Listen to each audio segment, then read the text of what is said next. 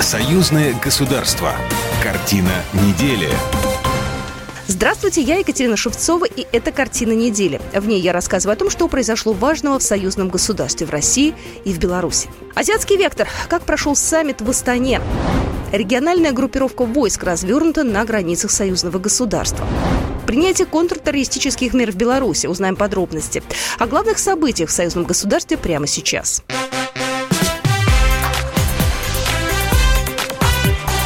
Главное за неделю. Путин и Лукашенко выступили на саммите совещания по взаимодействию мерам доверия в Азии, который прошел на этой неделе в Астане. В саммите приняли участие в общей сложности около 50 делегаций из 19 стран. 11 таких делегаций возглавляют главы государств. Российский лидер обратился к участникам саммита с речью. В ней Владимир Путин подчеркнул важность взаимовыгодного торгового и инвестиционного сотрудничества с азиатскими странами, расширение и углубление кооперационных связей в различных отраслях экономики. Напомню, что именно Россия стояла у истоков создания делового совета при совещании, по линии которого за прошедшие годы проведено множество успешных конференций и семинаров по всему спектру экономической тематики. И, конечно, вместе с другими азиатскими государствами мы делаем все для формирования системы равной и неделимой безопасности, основанной на универсально признанных принципах международного права, Устава ООН. Россия со своей стороны предпринимает максимум усилий для обеспечения критической продукции нуждающихся в ней стран. Мы призываем к ликвидации всех искусственных нелегитимных барьеров, препятствующих восстановлению нормального функционирования глобальных цепочек поставок, чтобы решить неотложные задачи в области продовольственной безопасности. В основной части пленарного заседания было запланировано 14 выступлений глав государств и глав делегаций. Белорусский лидер Александр Лукашенко отметил, что страны Азии должны объединить усилия по устранению разжигания Западом Третьей мировой войны и призвал задуматься о катастрофическом ухудшении безопасности во всем мире. Беларусь была одной из стран на постсоветском пространстве, которые добровольно отказались от обладания ядерным оружием. И что мы получили взамен? Заверение вместо реальных международно-правовых гарантий, пустые, ничем не подкрепленные декларации, вроде Будапештского меморандума, бесконечные попытки дестабилизировать ситуацию – в спокойной, трудолюбивой Беларуси. А в 2020 году зарубежные кураторы практически открыто управляли мятежом. Такой же сценарий ранее был опробирован и в Украине. К чему все привело, мы видим. Задуматься должны все, поскольку ситуация в области безопасности катастрофически ухудшается не только в Европе, но и во всем мире. Являясь частью большой Евразии, Беларусь не может игнорировать сегодняшнее положение дел в регионе. Убежден, что настало время объединить свои усилия и сообща противостоять проблемам, с которыми мы столкнулись и которые не сможем преодолеть в одиночку.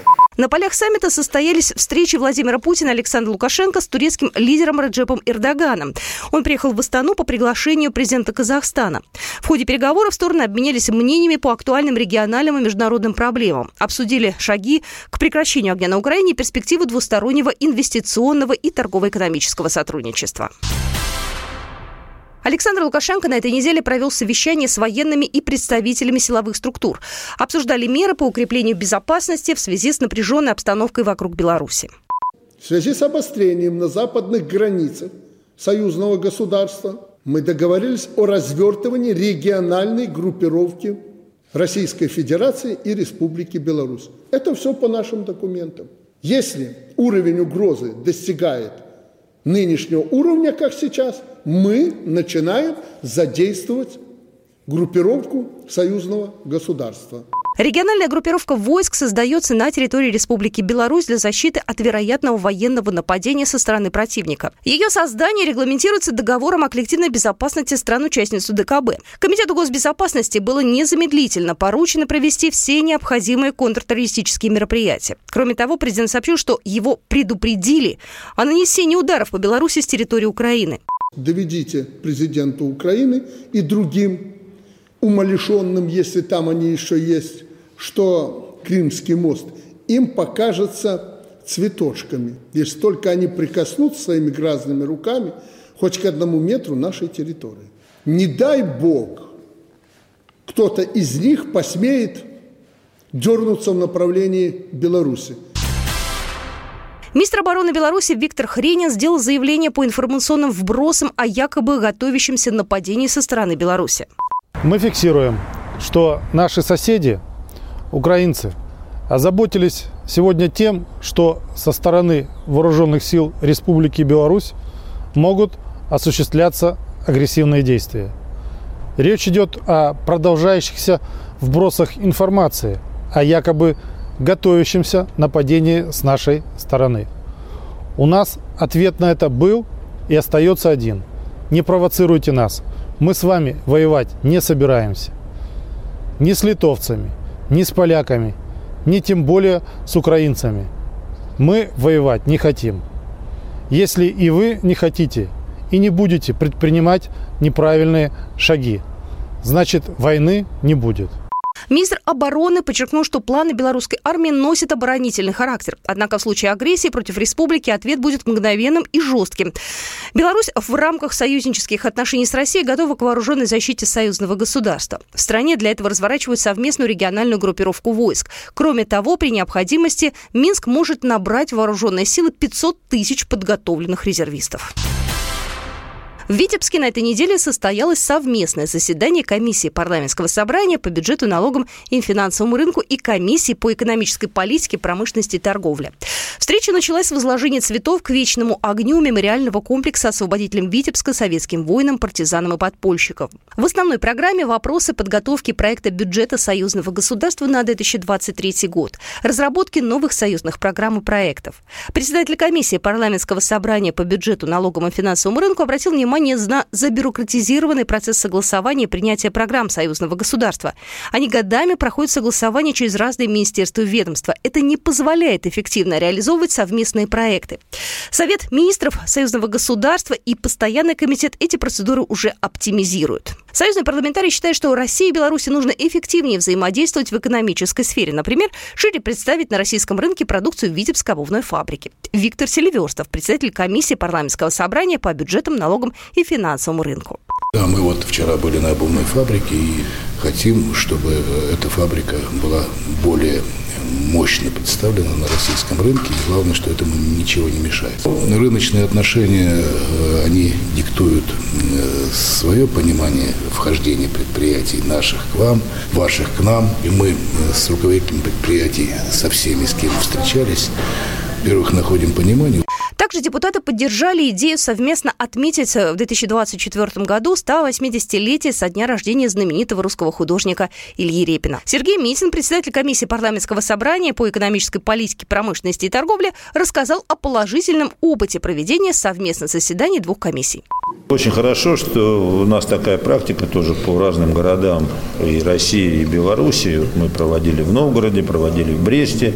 Москве и вот сегодня в Витебске. И это очень э, наглядно. И добавок ко всему еще ряд объектов мы посмотрим, которые задействованы в наших программах. Сегодня у нас в плане посещения птицефабрики одна из наиболее успешных э, совместных программ союзного государства – это производство комбикормов.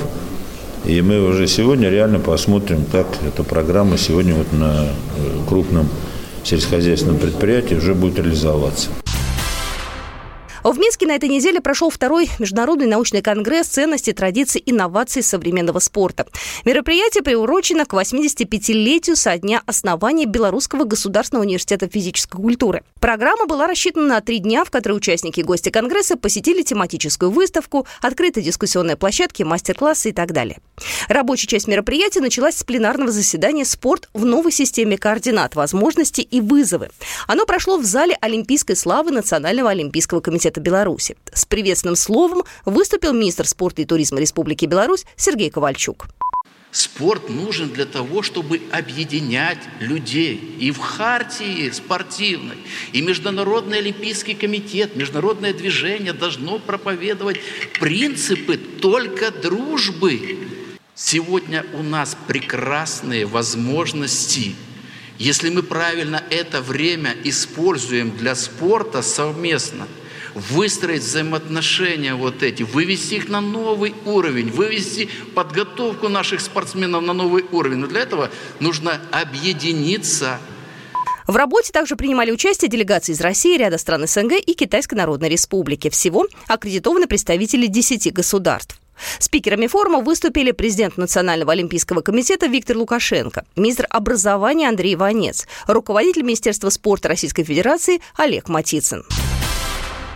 Акцию для детей Донбасса проведут в дни 28-го Минского международного кинофестиваля «Листопад», сообщил генеральный директор киностудии «Беларусьфильм» Владимир Карачевский, передает Белта. Предполагается, что пройдет ряд мероприятий. Для детей представят некоторые фильмы, встретиться с ними на киностудии, чтобы они почувствовали внимание, отметил гендиректор киностудии. В этом году фестиваль пройдет с 4 по 11 ноября. Организаторы Министерства культуры, Минский городской исполнительный комитет, дирекция фестиваля определена Национальная киностудия «Беларусь фильм.